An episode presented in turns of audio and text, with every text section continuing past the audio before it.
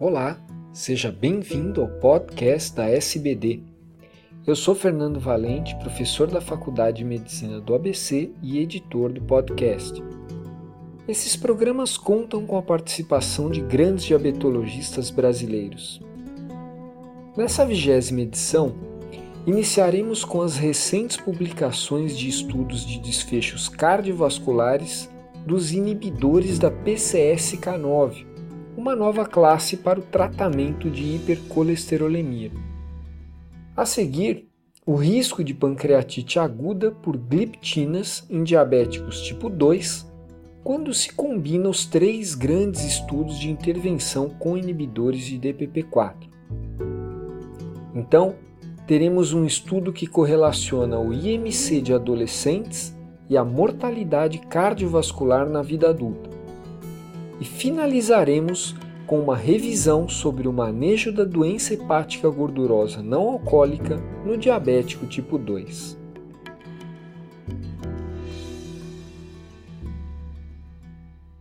Olá, eu sou o Dr. Rodrigo Moreira, endocrinologista do Instituto Estadual de Diabetes e Endocrinologia do Rio de Janeiro e membro da diretoria da Sociedade Brasileira de Endocrinologia e Metabologia. Nesse podcast, eu irei comentar sobre os dois estudos apresentados no Congresso do American College of Cardiology e publicados no mesmo dia, no New England Journal of Medicine. Os dois estudos envolvem uma nova classe de medicamentos para o tratamento das hipercolesterolemias, os chamados inibidores da proproteína convertase subtilisina quexina do tipo 9 ou inibidores da PCSK9. Existiam, até a publicação desses estudos, três inibidores da PCSK9 em desenvolvimento: o alirocumab, o evolucumab e o bococizumab. É importante só frisar que o alirocumab e o evolucumab já encontram-se aprovados e disponíveis aqui no Brasil para o tratamento de pacientes com hipercolesterolemia. Os estudos que eu vou comentar, e eu vou dar particular atenção ao estudo chamado Fourier, que foi o estudo do, de desfecho cardiovascular do evolucumab.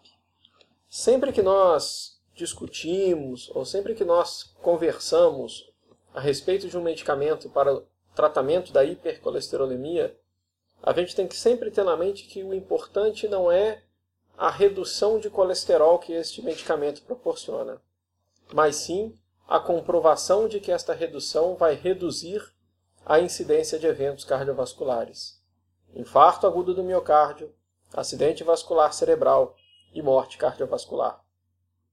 O estudo Fourier, apresentado e publicado agora em março, exatamente avaliou efe os efeitos do evolucumab uh, na incidência de eventos cardiovasculares em pacientes fora das metas propostas.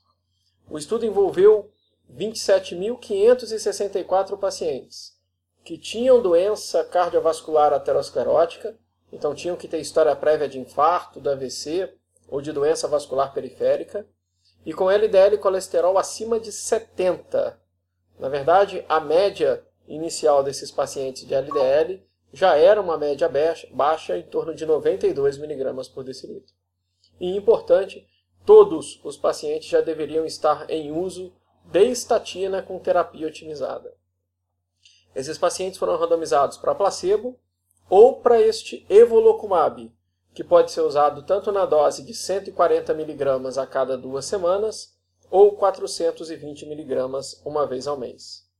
Esses pacientes foram acompanhados por um tempo médio de 2,2 anos, que é um tempo bem curto para a gente ver os resultados que eu vou comentar daqui a pouquinho. Então, após 48 semanas, né, após 4 anos, na média 2,2 anos. Primeiro, os pacientes tratados com evolucumab tiveram uma redução média de 59% no LDL colesterol. Lembrando novamente que esses pacientes já estavam em uso de estatina e tinham um LDL já em torno de 90. Então, eles já tinham um LDL baixo, fora da meta de 70 mg por decilitro que é a média indicada para essa população, mas ainda assim foi conseguida uma redução adicional de quase 60%. Para que todos tenham uma noção, a média de LDL atingida no final desse estudo foi, no grupo tratado, em torno de 30 miligramas por decilitro. Mais do que essa enorme redução nos níveis de LDL e colesterol, o grupo tratado com o evolucumab teve uma redução de 15% no endpoint primário, infarto, morte, AVC, e de 20% no endpoint secundário do estudo, dados que foram extremamente significativos. Quando é avaliada a tolerabilidade, praticamente não ocorreram efeitos colaterais. Isso é uma característica muito grande dessa nova classe. Ela parece ser uma classe muito segura, com exceção de reações na, no sítio de injeção, que ocorreram em 2,1% dos pacientes com volucumab e 1,5% nos pacientes com placebo, ainda assim taxas muito baixas. Então esse estudo ele tem como principal conclusão que a utilização do evolucumab adicionado à estatina em pacientes que não estão na meta e de prevenção secundária promoveu uma redução significativa dos eventos cardiovasculares. Na mesma edição do New England Journal of Medicine, foram publicados também os dados dos estudos chamados SPIRE, que são estudos com o bococizumab. A grande diferença do bococizumab é que ele levou a um maior desenvolvimento de reações do que o evolucumab. Na verdade, a gente teve mais pacientes fazendo reação alérgica e principalmente mais pacientes fazendo anticorpos contra o bococizumab. O que levou a Pfizer, que é o laboratório que desenvolveria essa droga, a interromper o desenvolvimento do bococizumab. Mesmo com a medicação tendo interrompido, foram publicados os dados iniciais do bococizumab num curto período de tempo, com praticamente um ano de acompanhamento na média, e o que se conseguiu ver foi também uma redução extremamente significativa do LDL colesterol, de 56%, e uma redução de eventos cardiovasculares, embora discreta, porque novamente o estudo foi terminado antes uh, do planejado, naqueles pacientes de risco mais alto, que eram os pacientes de prevenção uh, secundária. Um terceiro inibidor de PCSK9, que é o alirocumab, encontra-se uh, em estudo já aprovado no Brasil, mas o estudo que vai avaliar a sua eficácia em redução de eventos cardiovasculares chama-se Odyssey Outcomes, ele encontra-se em andamento e a gente espera muito que os resultados venham similares aos resultados do Evolucumab. Talvez a grande discussão em relação a esses medicamentos seja o seu custo mais elevado e, no momento, discutir para quais pacientes esses medicamentos vão estar realmente indicados, embora pareça bem claro nesse momento que aqueles pacientes de prevenção secundária que não se encontram na meta, esses medicamentos se tornam uma opção. Para terminar, obviamente, um outro papel muito grande para essa nova classe vai ser para aqueles pacientes com intolerância confirmada à estatina. Aqueles pacientes que precisam de estatina não toleram esses medicamentos, novamente, os estudos todos têm demonstrado uma redução em torno de 50 a 60% no LDL. Para quem quiser mais informações, o estudo Furrier e os dois estudos Spire estão publicados no New England Journal of Medicine na edição de 17 de março de 2017.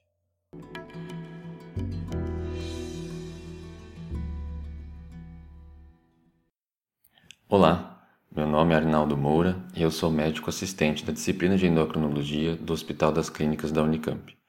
Dessa vez, eu separei para comentar com vocês um artigo publicado em fevereiro na Diabetes Care. Trata-se de uma meta-análise sobre o risco de pancreatite aguda nos pacientes diabéticos usando inibidores da DPP-4, as gliptinas. Desde 2008, as agências regulatórias americana e europeia exigem a condução de ensaios clínicos randomizados para avaliação de segurança cardiovascular das novas drogas aprovadas para tratamento do diabetes. Três grandes ensaios clínicos estão disponíveis para os inibidores da DPP-4 atualmente. Eles envolvem a saxagliptina, a alogliptina e a sitagliptina. Nos três ensaios, o risco de pancreatite também foi avaliado. E houve mais casos de pancreatite aguda nos grupos de pacientes tratados com as gliptinas, mas em nenhum dos três ensaios houve significância estatística para esse dado. O que os autores do presente estudo fizeram, então, foi combinar os pacientes dos três estudos em uma grande meta-análise. Suas principais vantagens residiram em que os três estudos analisados resultaram em um número bastante substancial de pacientes e que os desenhos dos protocolos eram muito parecidos entre si, isso permitiu uma estimativa precisa dos eventos relacionados à pancreatite. Os três trials envolvidos na meta-análise foram o SAVOR Time 53 para saxagliptina, o Examine para a alogliptina e o TECOS para a citagliptina. Conjuntamente, foram analisados mais de 36 mil pacientes, sendo 18 mil tratados com gliptinas e a outra metade com placebo. A incidência de pancreatite aguda foi significativamente maior no grupo tratado com gliptina, com razão de chances de 1,79, ou seja, um aumento de 79% no risco para pancreatite aguda nos usuários de gliptinas. Como a pancreatite aguda não é uma doença frequente, os autores ressalvam que a diferença absoluta de risco foi pequena, de apenas 0,13%. Já o risco para carcinoma de pâncreas não foi diferente nos pacientes tratados com gliptina quando comparado ao placebo. O aumento absoluto de risco para pancreatite, de apenas 0,13%, significaria um ou dois casos a mais de pancreatite para cada mil pacientes tratados por dois anos. Por outro lado, apesar de parecer um aumento pequeno à primeira vista, devemos levar em consideração que as gliptinas são hoje drogas amplamente utilizadas no tratamento do diabetes tipo 2, que por sua vez é uma doença bastante prevalente. Assim, não é difícil imaginar que em um país como os Estados Unidos, cerca de um milhão de pacientes ou mais estejam usando um inibidor de DPP-4. Essa estimativa conservadora resultaria em 750 a 800 casos adicionais de pancreatite aguda por ano causados pelos inibidores de DPP-4. Outro ponto que merece comentário é o dos critérios usados para diagnóstico de pancreatite na maioria dos estudos randomizados envolvendo gliptinas, os quais seguem os critérios de Atlanta, que exigem, por exemplo, níveis de amilase e lipase mais do que três vezes acima do limite superior da normalidade. Dessa forma, casos leves ou moderados de pancreatite, assim como casos prováveis, mas não definitivos pelos critérios, não entram no cômputo de eventos relacionados à medicação, o que poderia subestimar o aumento de risco de pancreatite nos usuários de gliptina. Sendo assim, essa estimativa de 800 casos a mais para cada ano poderia ser maior. Por fim, alguns autores consideram prudente a procura por outras formas de tratamento para o diabetes em pacientes com cálculo de vesícula, que também predispõem a pancreatite, ou naqueles pacientes com elevações de lipase acima de três vezes o limite superior da normalidade, mesmo que assintomáticos. É sempre válido lembrar também da importância de alertar todos os pacientes em uso de gliptinas ou aqueles em que se considera esse tipo de prescrição sobre a possibilidade desse efeito adverso, dado a sua potencial gravidade. Bom, por hoje é isso, agradeço a todos pela atenção e até uma próxima oportunidade. Um forte abraço.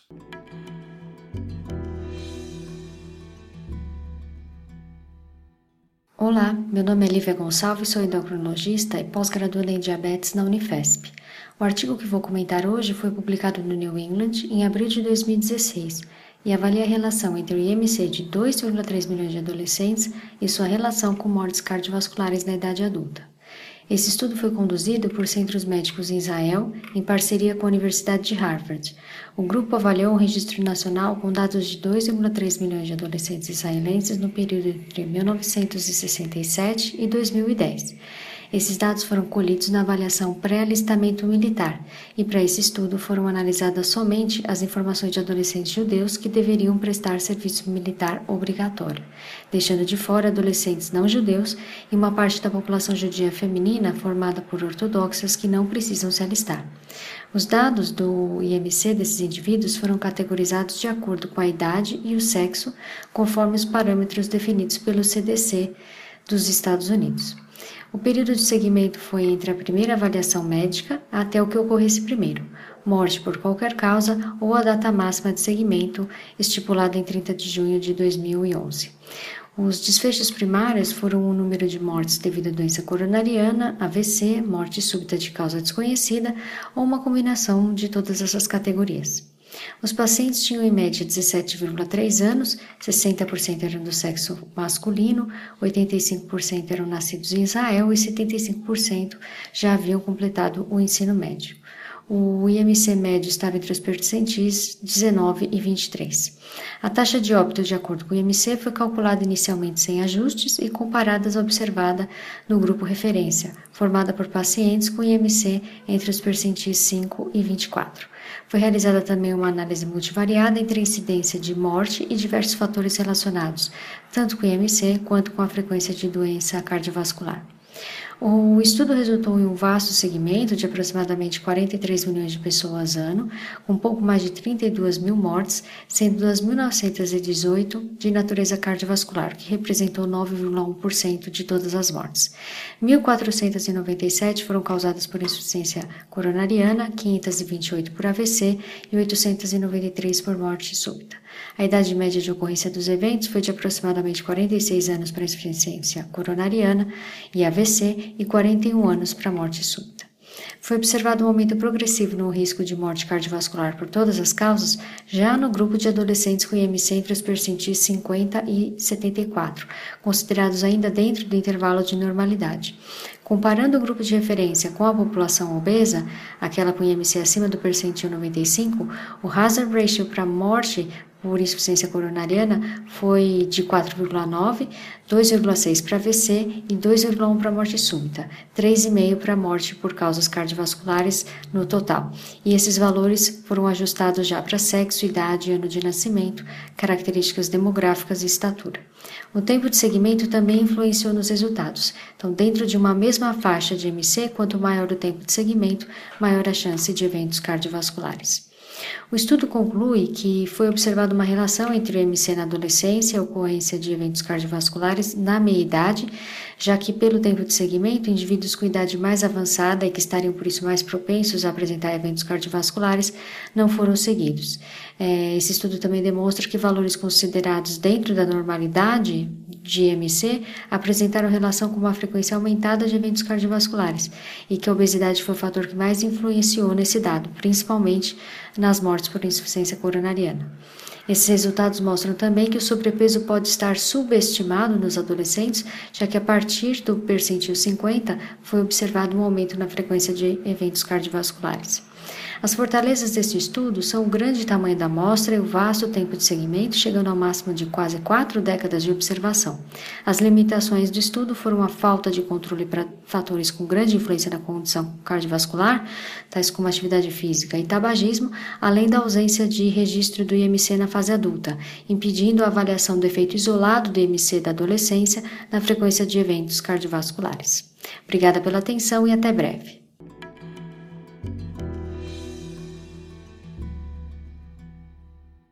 Olá, eu sou Fernando Valente e vou comentar um artigo publicado no Diabetes Care de março de 2017 sobre o manejo no diabético tipo 2 da doença hepática gordurosa não alcoólica, que é a hepatopatia crônica mais comum em adultos de países desenvolvidos. Estima-se que ela acometa 65 a 70% dos diabéticos tipo 2. De acordo com diretrizes atuais, esse diagnóstico é baseado na presença de gordura no fígado em indivíduos que consumam menos de 21 doses de álcool por semana, no caso dos homens, e menos de 14 doses no caso das mulheres, e que não tenham outras etiologias para a doença hepática. Histologicamente, a doença hepática gordurosa não alcoólica cobre um espectro amplo que vai da esteatose isolada sem inflamação ou com mínima inflamação, correspondente a 70 a 75% dos casos, até esteatohepatite não alcoólica, conhecida como NASH, que representa os outros 25 a 30% e é caracterizada por inflamação, necrose celular ou balonização fibrose perilobular e eventualmente cirrose.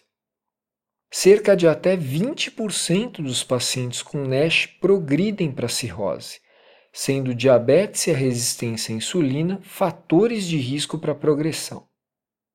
É importante frisar que a coexistência da doença hepática gordurosa não alcoólica e do diabetes resulta em um perfil metabólico pior, com uma dislipidemia mais heterogênica e maior risco tanto de complicações micro quanto macrovasculares. Infelizmente, são poucos os pacientes que recebem o diagnóstico de NASH e são tratados adequadamente, principalmente porque as transaminases e a ultrassonografia são testes de baixa sensibilidade. E também porque raramente se faz o diagnóstico de confirmação com a biópsia hepática, mesmo nos pacientes com elevado risco para NASH.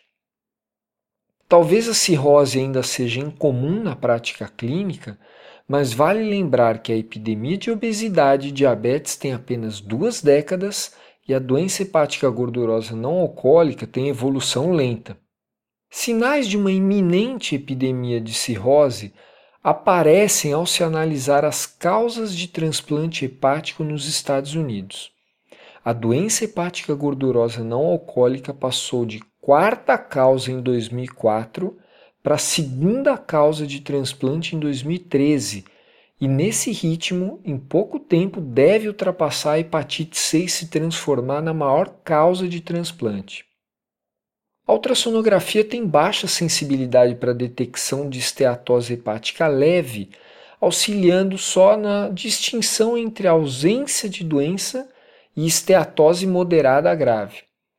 Já a ressonância e a elastografia são métodos de maior custo, mas de maior acurácia e podem servir para segmento por serem quantitativos.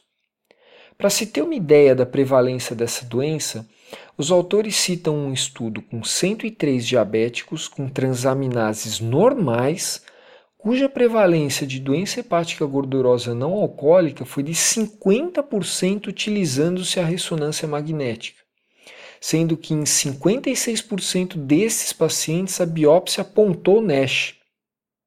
Não há fármacos aprovados pelas agências regulatórias para essa condição, permanecendo a mudança de estilo de vida como tratamento padrão, mas raramente ela é suficiente para a resolução da NASH. Por isso, os autores advogam que o tratamento medicamentoso seja fortemente considerado e de modo precoce, especialmente nos pacientes com doença avançada ou com alto risco de progressão. A redução de 5 a 7% do peso já tem um impacto substancial na redução da esteatose. Mas para a reversão da esteatohepatite é necessária uma perda de 8 a 10%. Estudos mostram que a melhora histológica com medicamentos como orlistat e liraglutida se dá proporcionalmente à perda de peso, assim como ocorre com a cirurgia bariátrica. Em pacientes com NASH, a pioglitazona parece ser a droga que promove o maior benefício, resultando em resolução da NASH em cerca de 30% dos pacientes tratados, enquanto que com vitamina E isso ocorre em 15% em comparação ao placebo. Nesses estudos randomizados e placebo-controlados, a PIL foi a única a reduzir significativamente a fibrose, mas apenas na dose de 45 miligramas. Alguns autores mostram que essa ação da PIL se dá também em pacientes não diabéticos. Por fim, além da mudança de estilo de vida e do tratamento focando a esteatose hepática, é fundamental reforçar a importância do tratamento da hiperglicemia, da dislipidemia e de outros fatores de risco para a doença cardiovascular, como a cessação do tabagismo. A hiperglicemia piora o curso da doença hepática gordurosa não alcoólica e a melhora histológica é proporcional à redução da hemoglobina glicada. Em relação à dislipidemia, Infelizmente, menos da metade dos pacientes com doença hepática gordurosa não alcoólica são tratados com estatinas, apesar do alto risco cardiovascular por medo de hepatotoxicidade. Mas estudos retrospectivos e transversais mostram que o tratamento com estatina não só é seguro nesses pacientes, como podem contribuir para a melhora da esteatose hepática. Em suma, com os recentes avanços no diagnóstico e tratamento, espera-se que os médicos sejam mais proativos a fim de evitar as graves consequências em longo prazo da doença hepática gordurosa não alcoólica. Um abraço e até a próxima!